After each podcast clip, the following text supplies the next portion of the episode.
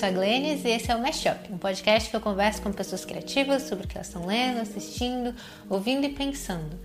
E hoje a gente vai ter um episódio bem legal sobre I Love Dick, que é um livro que também virou uma série. Eu acabei falando um pouquinho sobre a série também. Uma das coisas que eu e a Isabela conversamos foi sobre a capa do I Love Dick, porque é uma capa um pouco constrangedora de se ler no transporte público, né? Porque I love Dick significa eu amo Dick. Dick é o nome da pessoa no caso. Mas Dick também é outra palavra para pênis ou pinto. Então tá todo mundo vendo você ler é, um livro chamado Eu Amo Pinto no metrô. E aí, é, outro livro com uma capa constrangedora que eu li recentemente foi o Tampa, da Melissa Nutting, que é uma capa rosa, é uma, é uma camisa, e a capa é um é o buraco do botão da camisa rosa. Então parece parece uma vagina de longe, basicamente. Então também foi bem constrangedor ler esse livro em, em locais públicos. Mas eu tem, tem diversas coisas para falar sobre esse livro. Acho que dava tipo mil teses de doutorado. Eu, eu gostei muito. Mas eu quis falar sobre ele porque hoje eu ouvi o áudio do Tarantino defendendo Polanski, dizendo que ele não estuprou uma menina de 13 anos porque ela queria, o que, um parêntese, não é nem verdade, ela foi drogada e disse não e não consentiu. Mas ele parte do princípio que ela disse sim e que pelo fato de ela ter dito sim, isso não configurou estupro, apesar de ela ter apenas 13 anos e não ter a capacidade de consentir legalmente. E esse livro, o Tampa, é da perspectiva de uma pedófila. A partir daqui vai ter alguns spoilers do livro, então se vocês tiverem interesse de ler, vocês podem pular para a conversa com a Isabela, que eu vou colocar o lugar exato onde começa na descrição do episódio. É, então, o livro é sobre essa professora pedófila que seduz seus alunos. E a história é, foca num relacionamento específico que ela teve com um aluno. E é muito claro, assim, ainda mais vendo uma relação de uma mulher adulta com um garoto adolescente, porque com, quando se trata de garotos adolescentes especificamente, a gente ainda tem um pouco menos de cuidado com eles, porque a gente fala, lógico que ele quer, né? Que garoto seria idiota para não querer transar com uma mulher mais velha, maravilhosa, lindíssima, e acha isso completamente normal e nunca é, questiona esse tipo de, de pensamento. E esse livro, talvez até por ser pela perspectiva dela e mostrar que ele queria, entre aspas, no sentido de que ele disse sim, mas ele não tinha capacidade de consentir, porque ele tinha, sei lá, acho que é 13 ou 14 anos que o menino tem. Fica muito claro ao longo dos acontecimentos que ele tem muito menos controle sobre aquilo que está acontecendo do que ela. Então, é, mais pro final do livro, quando ela é finalmente presa e ele, e ele é levado para testemunhar, e aí o advogado pergunta: é, Mas você queria ou não? E aí ele não consegue negar, ele fala: Eu queria. E aí a sentença dela é, diminuída, ela nunca é mandada para prisão. Mas a gente vê todas as consequências que aquele relacionamento teve na vida dele, todas as coisas ruins, os efeitos psicológicos. E mesmo assim ele se sente culpado porque ele disse sim. E ele não tem noção do quanto ele foi manipulado e quanto ele não estava no controle daquela situação. E aí essa, essa, toda essa manipulação e esse controle que ela tem sobre ele fica muito claro. Que, é, que tem, claro, muito a ver com o fato de ela ser uma mulher adulta, né? Que estava é, numa dinâmica com uma pessoa bem mais nova, então uma dinâmica de poder, né? Ela era professora também, então uma dinâmica de poder totalmente desequilibrada entre eles. E aí eu fiquei, né, pensando em todas essas coisas e sobre como a gente a gente coloca uma responsabilidade tão grande em cima de pessoas tão jovens e que têm uma visão ainda muito limitada do mundo, né? E esses adultos é, são vistos às vezes como vítimas, principalmente homens adultos são, são vistos como vítimas dessas meninas adolescentes que são super atraentes e que estão em cima deles e tal. E eu posso falar assim de vários e vários amigos e amigas minhas que tiveram é, quedinhas por professores. E isso é normal, adolescente, né, ele, ele, ele vai sentir atração por aquela pessoa que ele admira, mas é a responsabilidade do adulto, né, de colocar esse limite. O adolescente vai tentar extrapolar certos limites. É o que, que eles fazem, né? Crianças também. Eles vão até certo ponto e vêm até onde os pais deles deixam eles irem até eles descobrirem qual é o, qual é o limite. Isso na adolescência e, e, e na infância é muito forte. Por isso que os adultos estão lá, né? Para impor esses limites que vão preservar a integridade física dessas crianças, desses adolescentes. Então não adianta falar que ela deu em cima, que ela queria, que ele é um menino, e claro que vai querer transar com uma mulher mais velha. Não adianta ele falar sim. Essa criança, esse adolescente não vai ter toda a perspectiva necessária para tomar uma decisão bem informada sobre isso. Enfim, fiquei muito pistola com esse áudio do Tarantino. Eu acho que eu não tenho nem palavras para descrever a responsabilidade e a falta de, de, de, tato e de conhecimento que demonstra. E espero que as pessoas tenham um pouco mais de, de, de sensibilidade e conversem sobre esse assunto com, com um pouco mais de consciência.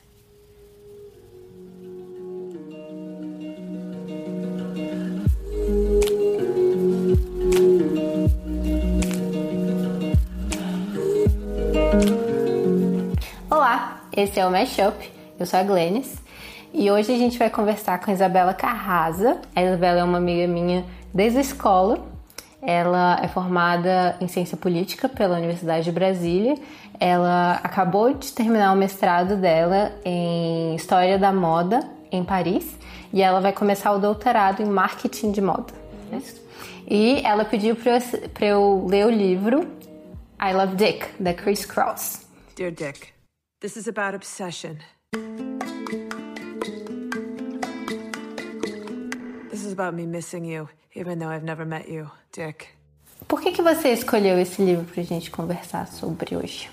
Então, é, esse livro, ele. Eu vou, vou contar a primeira história de como eu conheci o livro.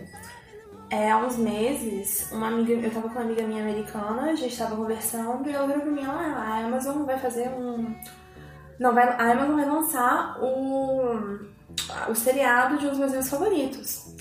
Eu, ah, que legal, como é que ele se chama? Aí ela virou I Love Jake. E eu comecei a rir, porque esse título é genial. E ela, não, é um livro que eu adoro, é uma escritora que ela fica obcecada por um cara e ela começa a escrever cartas.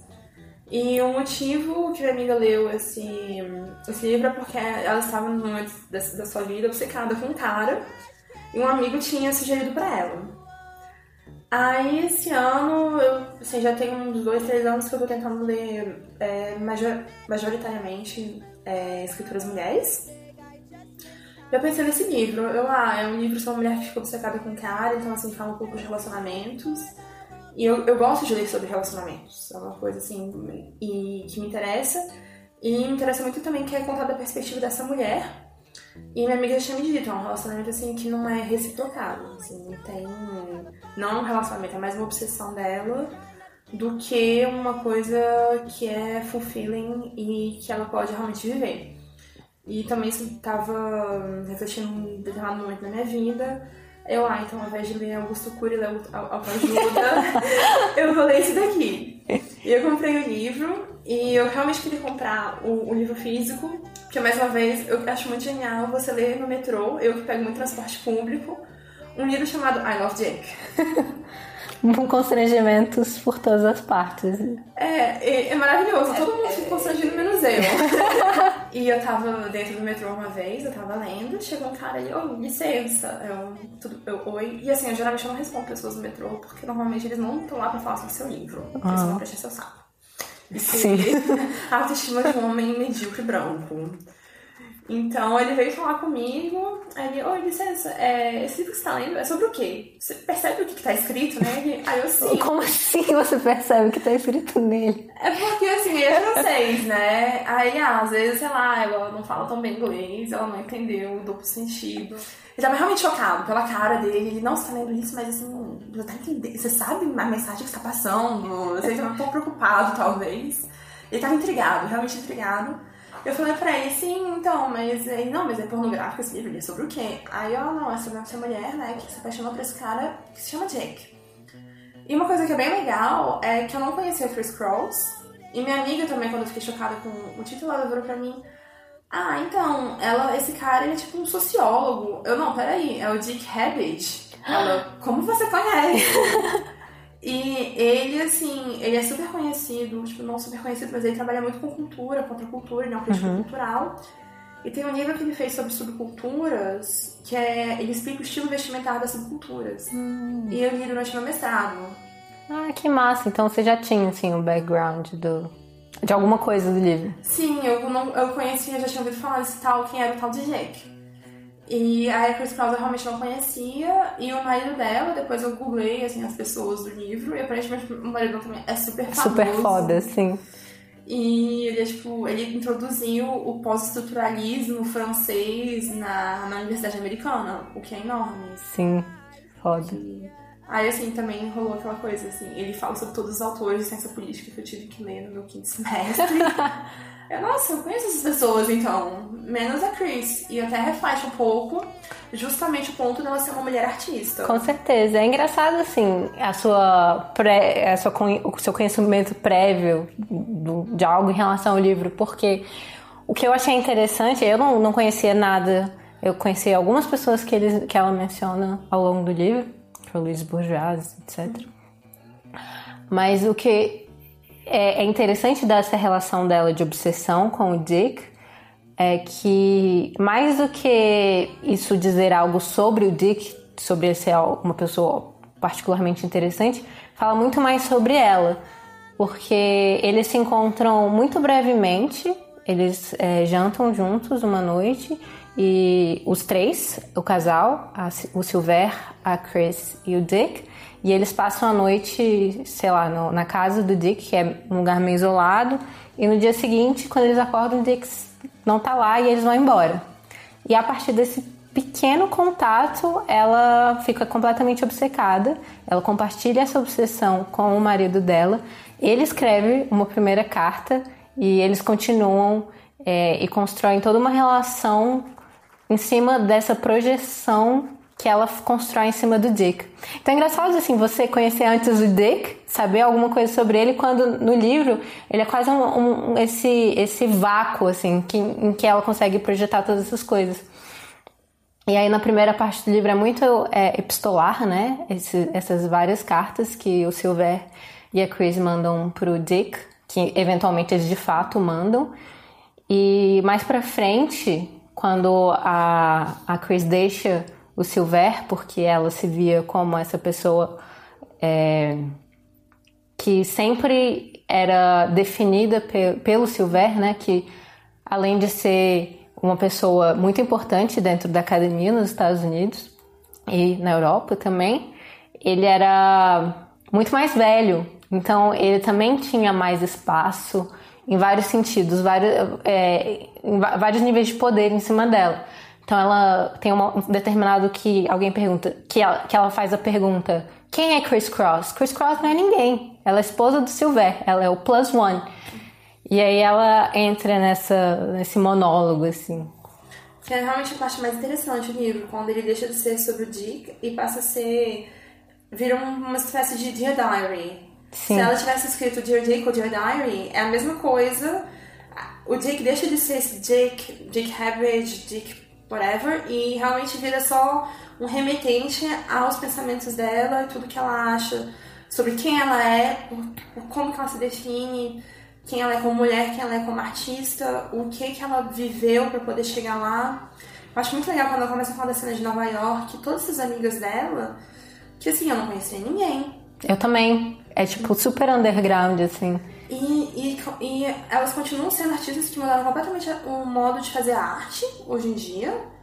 O, depois eu dei uma pe- pesquisada sobre essas mulheres que ela cita.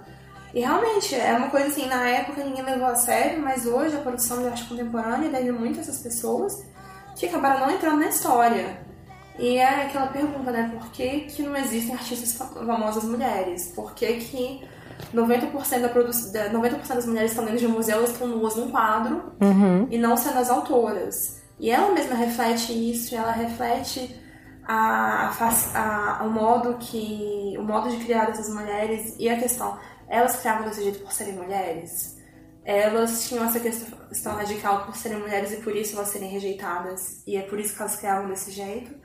Eu acho muito legal que passa a ser realmente um, um modo de divagação, muito mais do que um livro sobre uma mulher obcecada com, por um homem. Um homem é. Exatamente.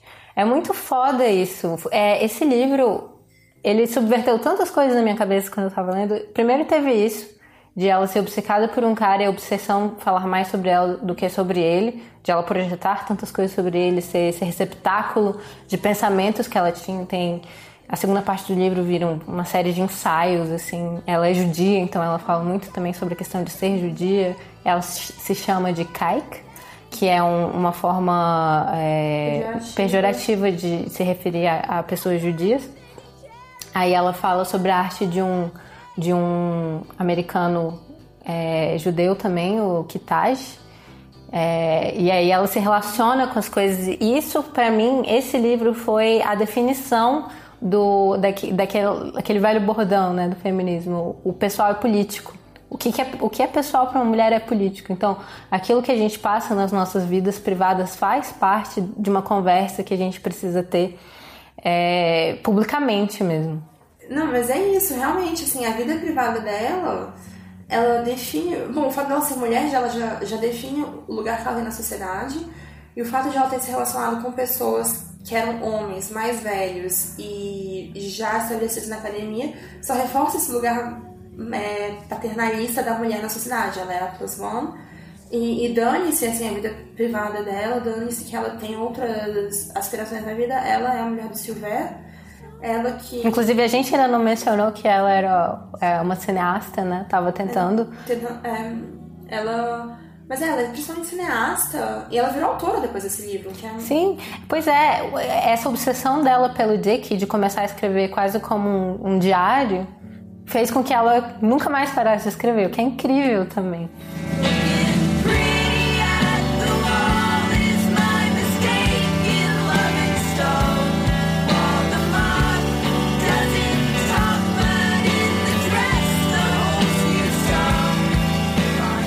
Outra coisa que é subversiva é a mulher falando sobre o desejo dela de forma totalmente desinibida, assim.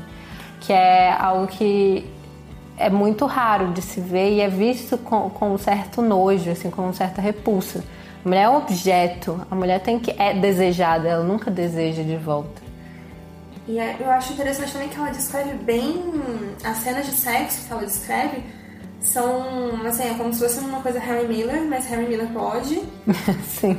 E ela escreve tão explicitamente, me lembrou um pouco da Anaïs Nin, que acabou que virou uma autora completamente, que foi largada no underground porque ela era uma autora muito espirista, muito picante pro mainstream, enquanto Harry Miller, que era amigo dela, virou um autor assim, não, ele é um autor da contracultura, virou um canon da, da contracultura. Sim. E a, a Chris Cross, ela descreve muito, ela descreve os genitais do Dick e de como eles transaram, por quantas horas eles transaram, e ela entra muito em detalhe. Isso é uma coisa que realmente é muito raro você ver num livro escrito por mulher, que acaba que as mulheres elas não têm nem coragem de falar disso. Sim. É uma coisa que mesmo entre mulheres mais velhas, vê-se muito, assim, você não tem coragem de contar sobre o seu desejo, você não tem coragem de contar o que aconteceu do jeito que aconteceu enquanto para os homens é natural. Sim, é verdade. No primeiro episódio desse podcast, na, na parte inicial, eu falei um pouco sobre um texto que eu li é, da Hazlitt, que é um pouco sobre isso, é sobre. Oh, eu esqueci o nome da, da autora agora, mas ela falou sobre a relação dela com comida e com amor como se fossem coisas meio paralelas. E a, ela teve. Eu não sei se era anorexia exatamente, mas ela teve algum tipo de distúrbio alimentar e ela via é, uma relação com o fato de ela nunca se sentir confortável para expressar o que ela sentia, os desejos que ela sentia, nem para os parceiros com quem ela estava. Então, o fato de ela não precisar de comida e de ela se abster de comer e de muitas vezes depois de se de é, se submeter a essa dieta louca, ela não perceber que ela precisava de comida, isso começou. Isso era a mesma coisa que ela fazia na vida é, romântica dela, na vida afetiva. Então ela não, não conseguia dizer pro cara: é isso que eu preciso, é isso que, que é esse afeto, esse carinho, é esse gesto que eu preciso nesse momento. O que eu acho que é muito sintomático, né, da, da nossa cultura. Mulheres são criadas assistindo todas essas coisas sobre romance, desejando romance, ao mesmo tempo sem poder falar sobre, sobre esse desejo que elas têm. Tem esse desejo tanto sexual quanto romântico, quanto o que seja. E esse livro foi muito tipo. Uau, uma mulher falando completamente de forma aberta sobre o desejo quase abjeto assim, que ela tem por uma pessoa que ela mal conhece. É, não, é verdade. Eu não, tinha pensado nessa, nessa parte do, da revolu ser revolucionário quando ela falasse um livro que é movido pelo desejo. Tem o desejo afetivo sexual, e depois o desejo dela de se estabelecer como artista, o desejo dela de continuar, o desejo de criar uma, uma diferente, uma personalidade independente do, do marido dela. É um livro que é muito movido pelo desejo e a mulher não tem dentro da literatura e dentro da, da sociedade, a mulher não tem muito esse direito de desejar as coisas. Você tem que se contentar com o que você tem. Sim. E se você quer ir além, você tem que tomar cuidado. Ah, não, você não pode ser muito inteligente, porque senão os homens não te querem. Você não pode ser muito. Você tem que ser bonita, mas você não pode ser estoneante a ponto de amedrontar os, os homens, senão eles não vão te querer. E é sempre você tem. Você pode querer, mas tem um limite do que você pode querer e do que você pode querer, porque senão você amedronta o homem e o seu. Totalmente heteronormativo também. Sim, completamente. E o sua, a sua função justamente é atrair um homem. E a Chris, nesse livro, ela, ao mesmo tempo, quando ela tem essa obsessão com o Dick, ela não, ela não exige uma resposta dele, em momento nenhum. Então ela. Em determinados momentos ela exige, eu acho, mas o fato de ele dizer não não, não a não impede, impede de continuar. O que é incrível, assim, porque tá tão, tipo, também na cabeça dela que aquele amor mesmo que. Aquele, aquela obsessão, aquela paixão. Inclusive, uma das coisas que ela falou é. Ela misturou duas coisas. Ela misturou a paixão adolescente, a obsessão adolescente, com é, uma mulher de 40 anos. E essas duas coisas juntas. E é exatamente isso, né? Quando a gente é adolescente, tem toda essa. essa essa força por trás desses amores que a gente cria por pessoas que a gente não, não considera nem conversar com. E isso a partir de uma mulher madura em outros sentidos, né? Uma mulher que é, teve contato com o mundo da arte por muitos anos e que está envolvida com isso de alguma forma. Então, é, esses pensamentos é, muito profundos que ela tem junto com essa obsessão e aí cria, criou esse monstrinho maravilhoso que é esse livro.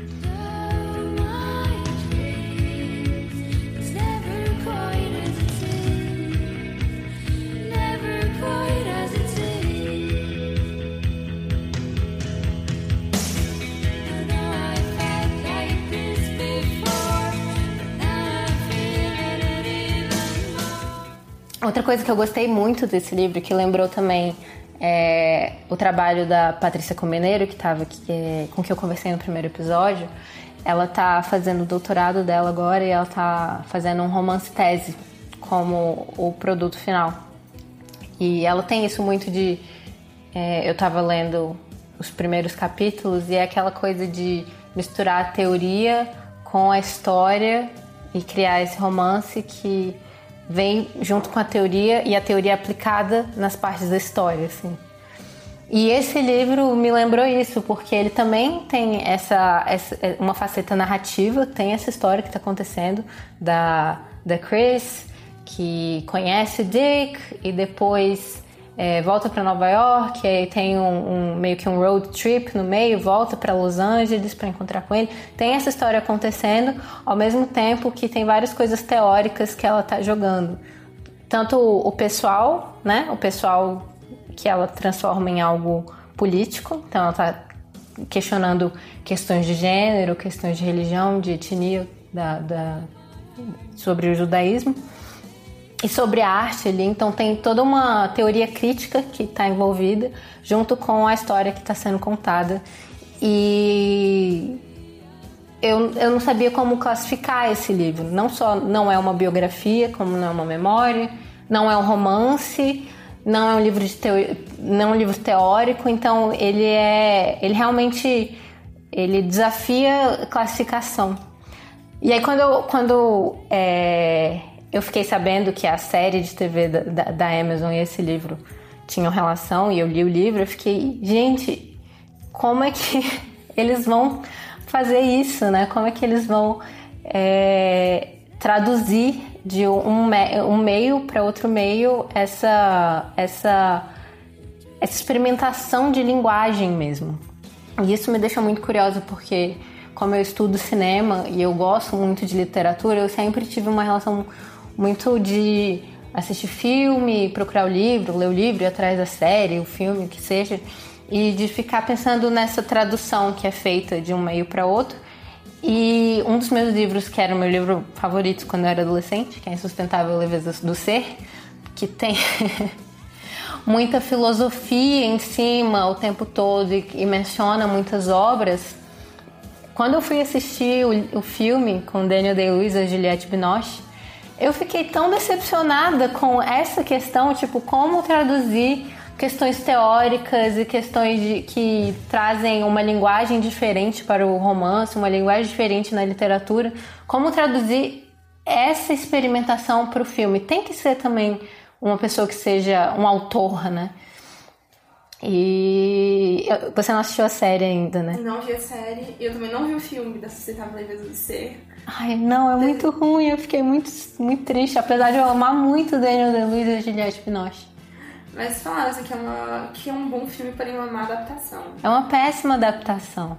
E aí, essa série me surpreendeu muito, muito, muito mesmo, de como ela adaptou.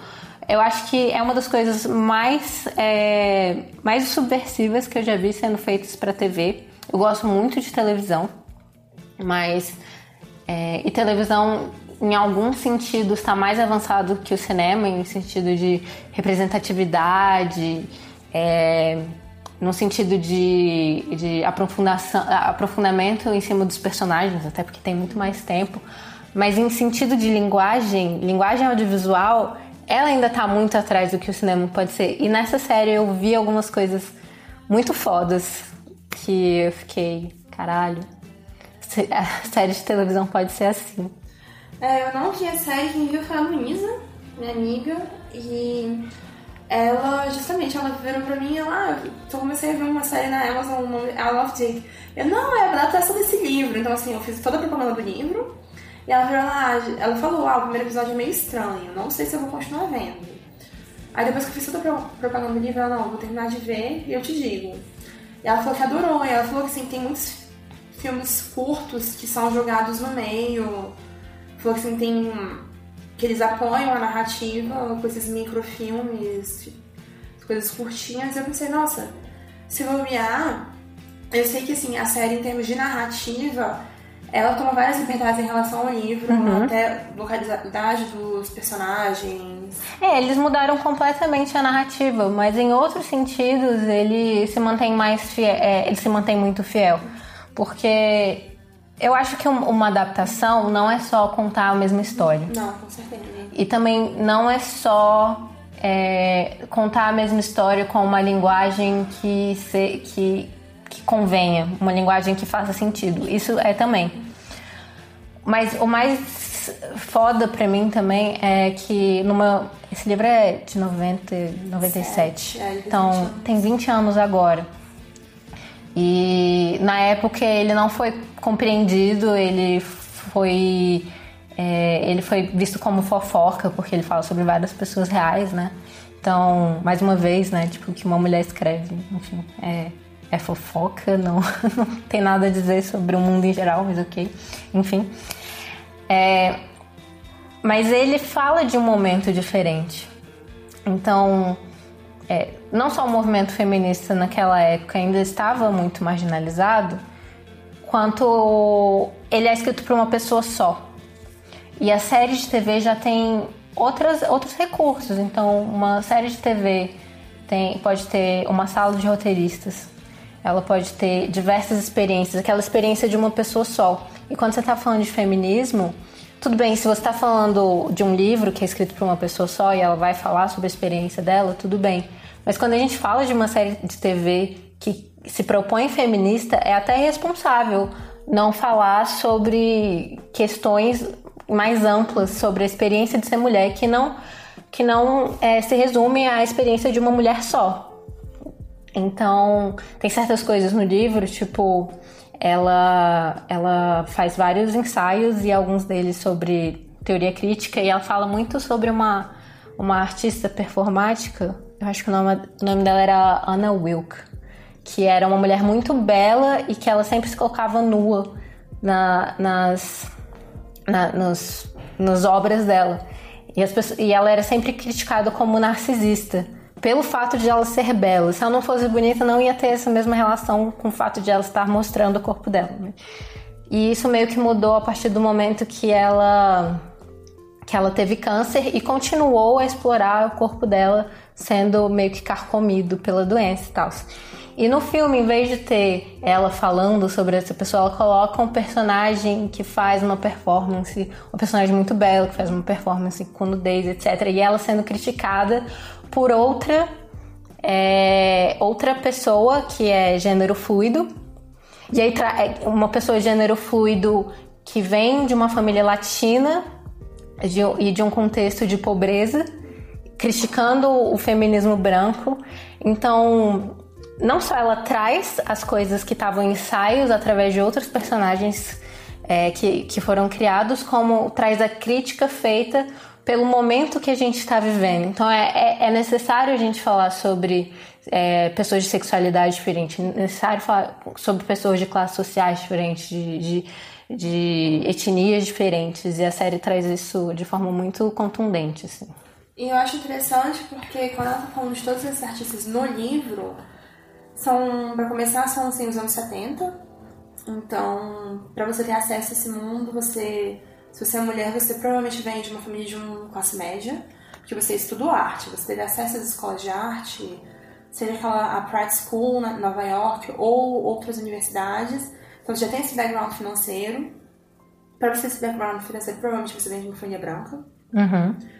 Ou uma família judia, porque aí depende, é muito. O, o estatuto dos judeus nos Estados Unidos é esquisito. Uhum. Eles tem, são brancos, mas eles são étnicos. É que... muito. Assim, essa relação, o ser judeu nos Estados Unidos, eu acho que é uma coisa muito, muito ambígua.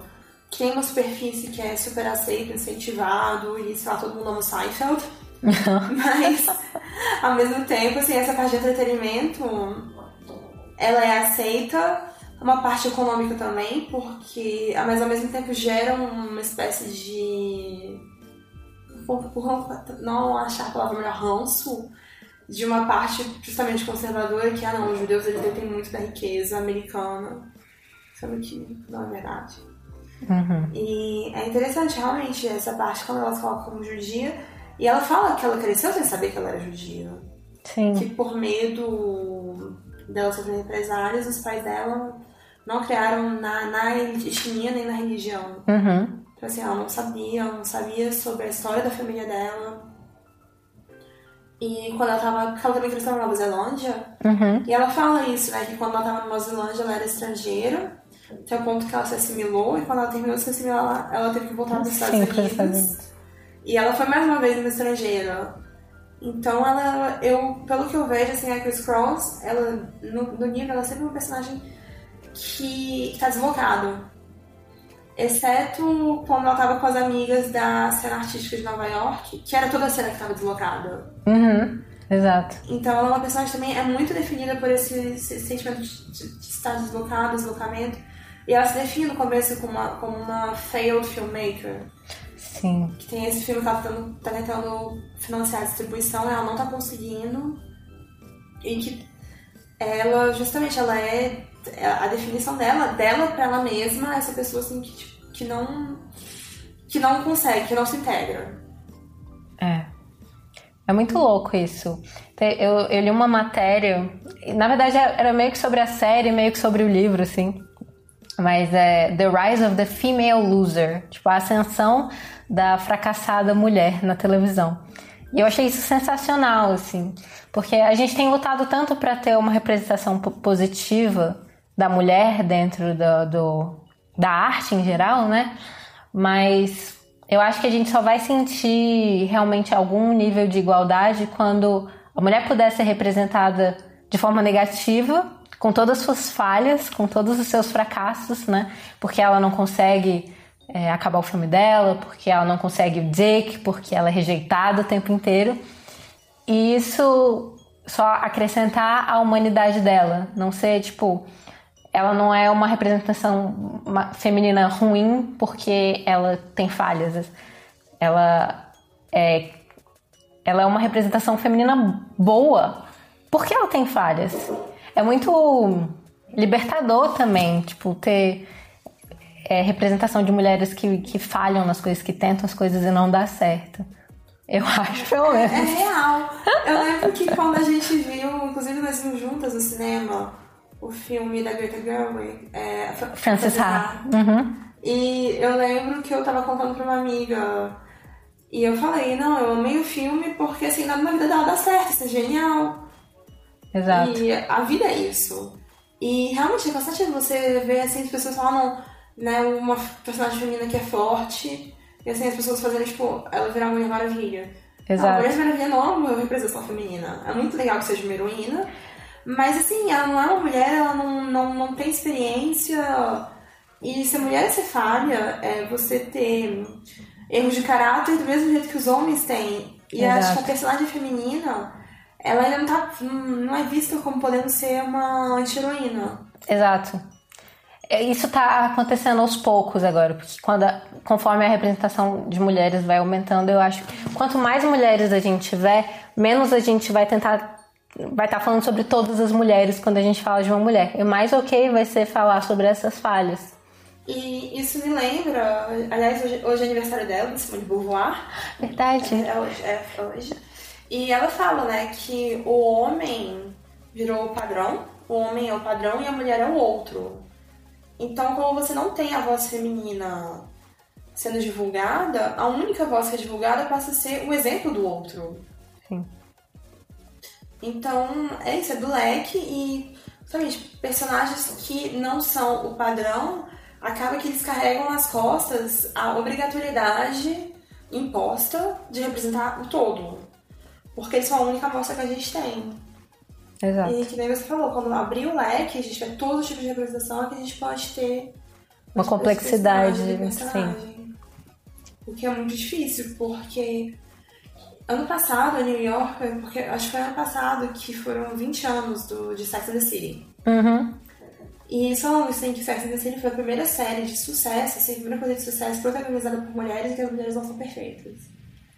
E eles falam, por mais, assim, eles concedem, por mais que tenha muitos erros na série, seja uma série que realmente não, sobre, não sobrevive Não envelheceu bem. não sobrevive ao teste do tempo, até porque é uma, uma série que retrata muito uma coisa muito específica, são essas mulheres de Nova York de mais de 30 anos, ricas, brancas, heterossexuais, que já fizeram uma escolha de vida que não é muito bem aceita, têm mais de 30 anos, elas são solteiras. Uhum. E é verdade que elas são muito motivadas pelos relacionamentos delas com os homens, mas assim, é a primeira vez no seriado que você tem um anti-herói, uma mulher que faz, né, uma anti-heroína que faz esse papel de ser uma personagem com falhas.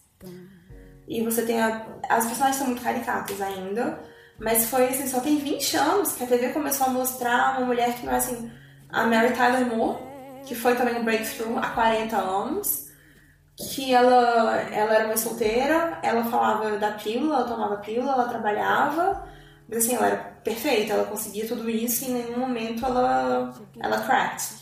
Uhum. Ela era assim, era a mulher solteira, mãe solteira ideal. E é o tipo de mãe solteira que as mulheres teriam que aspirar a ser. Uhum. Enquanto Sex and the City, assim, ninguém aspira a ser ninguém de lá. Assim, talvez a Miranda, porque a é genial. Mas, assim, só tem 20 anos que as mulheres realmente deixaram de ser modelo na televisão, deixou de ser a mãe perfeita, a profissional perfeita. Ou então um clichê ambulante estereotipado que é só um, A namorada. Um namorado de alguém ou qualquer coisa assim. É verdade. Então, assim, é muito recente. É tudo muito recente. Aí eu sei mais um exemplo meio ruim, mais Girls, que também essas personagens são horríveis. A Hannah é horrível. E mais uma vez a gente falou da questão autobiográfica da Chris Cross, o quanto de Hannah não é verdadeiramente a Lena Aham. O que é meio triste. É. Mas aí Girls tem essa coisa, mais uma vez, a gente tá tão ligada com esse negócio de universalizar que até o título da série já tem esse problema. Porque Girls veio no momento em que o feminismo tava entrando no mainstream e era para ser de alguma forma um drama geracional é, que falava falasse com todas as mulheres do mundo e não é é uma realidade muito específica e a gente tem que parar de aspirar à universalização das coisas as coisas são específicas isso é bom isso não quer dizer que tipo você não possa se identificar e com que você não se identifica você não possa empatizar e entender o lado da outra pessoa porque você vê de onde ela está vindo as suas motivações. Então, é esse o papel da arte. É tanto encontrar pessoas é, com sentimentos parecidos com os seus, que você se identifica, entender o outro também.